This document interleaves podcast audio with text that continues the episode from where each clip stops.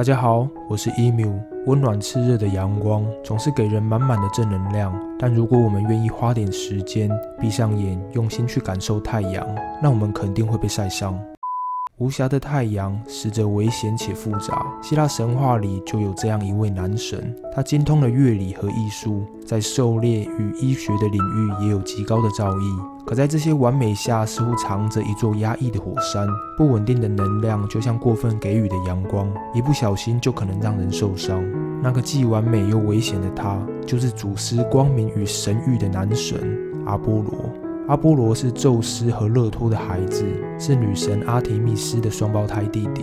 阿提密斯有的东西，阿波罗表示也想要有，所以阿提密斯那集有叶配，阿波罗这一集一样有叶配。波罗说：“我直接配起来。”众神的游戏来自英国喜剧大师的作品，有些书能让你产生共鸣，追上去不需要什么道理。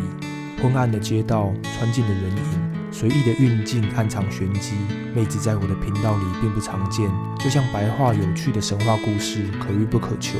你们且看且珍惜。如果觉得没头没尾，根本搞不清楚我在介绍什么，没关系，你们只需要用心感受。书籍连结我放在资讯栏，停下来遥望诗与远方，这就是一场众神的游戏。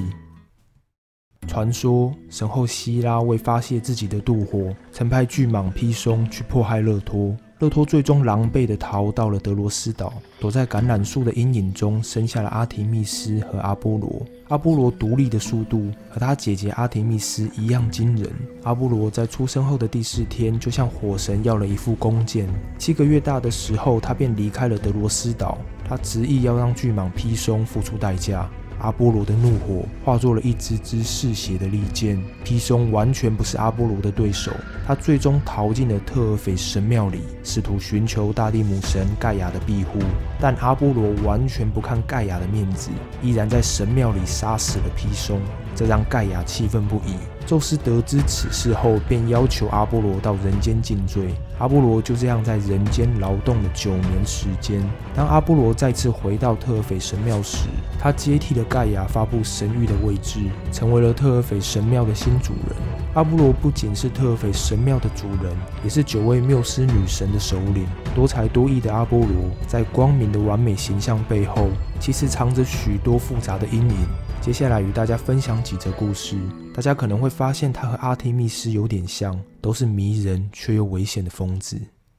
一马叙亚斯的悲剧，在某次众神的宴会里，雅典娜用鹿骨自制了一支双管笛，雅典娜投入的吹奏让天神们听得如痴如醉。可是就在这时，希拉和阿弗罗代提却捂着嘴看着雅典娜窃笑。雅典娜感到非常困惑。宴会结束后，雅典娜跑进了弗里吉亚的树林，她望着一处清泉的倒影，再次演奏了双管笛。雅典娜这时候才看清楚了自己演奏时那涨红滑稽的脸。爱美的女神觉得受到了奇耻大辱，她愤怒地将双管笛丢入水里，并诅咒捡到这支笛子的人将会不得好死。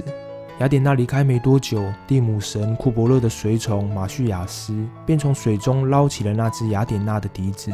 马叙亚斯回想雅典娜在神宴上吹奏的曲子，模仿着吹起了那优美的旋律。悠扬的笛声引来了当地农人的围观，农人们纷纷拍手叫好，并表示阿波罗也无法演奏出这么好的音乐。马叙亚斯毫不客气地接下了这样的圣战。这件事很快就传到了阿波罗的耳里。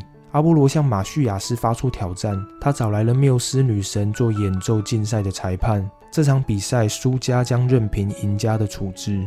阿波罗的里拉琴和马叙亚斯的双管笛都演奏出了绝美动人的旋律，这让缪斯们迟迟无法评断。缪斯的焦灼令阿波罗很不高兴。阿波罗突然心生一计，他要求两人都把乐器倒过来演奏。里拉琴导致后仍能流畅的弹奏，可双管笛却再也无法吹奏了。缪斯随即宣布了阿波罗的胜利。阿波罗走向马叙亚斯，他活剥了马叙亚斯的皮，并将马叙亚斯的肉挂在松树上。二国王的驴耳朵，阿波罗在音乐的领域上绝对可以算是争强好胜的男神。在他击败了马叙亚斯后，他又盯上了新对手。这一次的对手是擅长吹排箫的牧神潘恩。阿波罗这次请来了缪斯女神和山神，以及弗里吉亚的国王麦达斯来做评审。在双方演奏完毕后，缪斯和山神都认定阿波罗的演奏较为出色，但麦达斯却坚持潘恩的音乐比阿波罗更好。阿波罗认为麦达斯根本不懂音乐，一气之下便将麦达斯的耳朵变成了驴耳朵。麦达斯对驴耳朵感到非常羞耻，他一直都用头巾掩盖着这个秘密。世界上也只有他的理发师知道这件事。国王命令理发师不能向任何人提起驴耳朵，无处诉说，让理发师的内心感到了压抑的痛苦。最后，理发师实在忍不住了，他找了一个地洞，说出了国王的秘密。那个地洞最后长出了茂盛的芦苇，当风吹过时，就会传出麦达斯的国王长着驴耳朵。麦达斯国王最终仍无法承受住众人的耻笑，他选择了自尽来结束自己的生命。三月桂树下的单恋，这则故事来自于罗马神话。传说在阿波罗射杀巨蛇披松后，阿波罗曾骄傲地向丘比特表示，他手中的弓箭才算是武器，而丘比特的弓箭只能算儿童玩具。这突如其来的贬低让丘比特感到非常的不爽，于是丘比特向阿波罗射出了一支金箭。这时候，河神的女儿达芙妮正好经过了阿波罗的身旁。阿波罗就这样爱上了达芙妮，丘比特心中大喜，便将厌恶爱情的千箭偷偷地射向了达芙妮。阿波罗疯狂的追求让达芙妮害怕不已，于是达芙妮恳求父亲将自己永远藏起来，无论将自己变成什么东西都可以。就这样，达芙妮在阿波罗的面前，慢慢的变成了一棵月桂树。阿波罗悲痛懊悔的走到月桂树下，他依然深爱着变成月桂树的达芙妮。他将月桂树的枝叶做成了头冠，并用树上开出的花装饰自己的弓。最后，阿波罗还赐给月桂树永远的年轻，也因此月桂树终年常绿，成为了深受人们喜爱的植物。四亚辛托斯之死。阿波罗的爱是很平等的，他不仅对美少女感到兴趣，美少男也逃不过他爱慕的眼睛。斯巴达的王子亚辛托斯是一位长相非常俊美的少年，阿波罗和诗人塔米里斯都欣赏着亚辛托斯。某天，诗人塔米里斯吹嘘自己的歌声好听过缪斯女神，阿波罗听到后便偷偷将这件事告诉缪斯们。愤怒的女神立即下凡夺走了诗人的。势力和歌喉，阿波罗就这样在这场爱情的竞赛里占了上风。只可惜好景不长，西风之神竟然也爱上了雅辛托斯。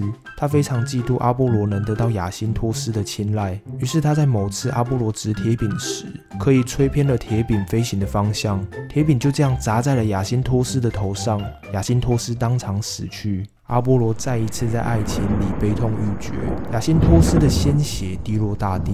绽放出了一种美丽却象征哀伤的花，这就是风信子的由来。五，杀死独眼巨人。阿波罗曾经参与希拉的叛变，他和波塞顿一起被贬到凡间赎罪。在宙斯的眼里，阿波罗绝对可以算是头痛人物，而他惹宙斯生气可不仅仅那么一次。阿波罗的儿子伊神阿斯克勒庇俄斯有一次不小心救活了一个本该死去的人，这件事让冥王黑帝斯不满。他认为自己的权益受到了严重侵犯。黑帝斯向宙斯投诉后，宙斯也毫不客气地将医神打入了冥府。阿波罗得知消息后，感到非常愤怒，他竟然跑去杀死库克罗普，以表示自己对宙斯的不满。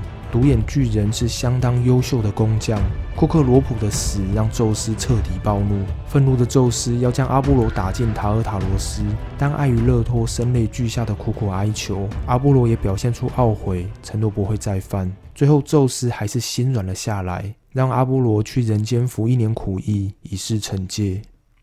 听完以上故事，大家可能会觉得阿波罗不仅不完美，还是一位有些可怕的男神。而阿波罗在经历了这么多事情后，内心也实实在在的有了很深刻的反省。在特斐神庙里，人们可以看到三句真言：认识你自己，凡事勿过度，望利事则祸尽。这些古老的话语，最终都成了阿波罗永恒恪守的真理。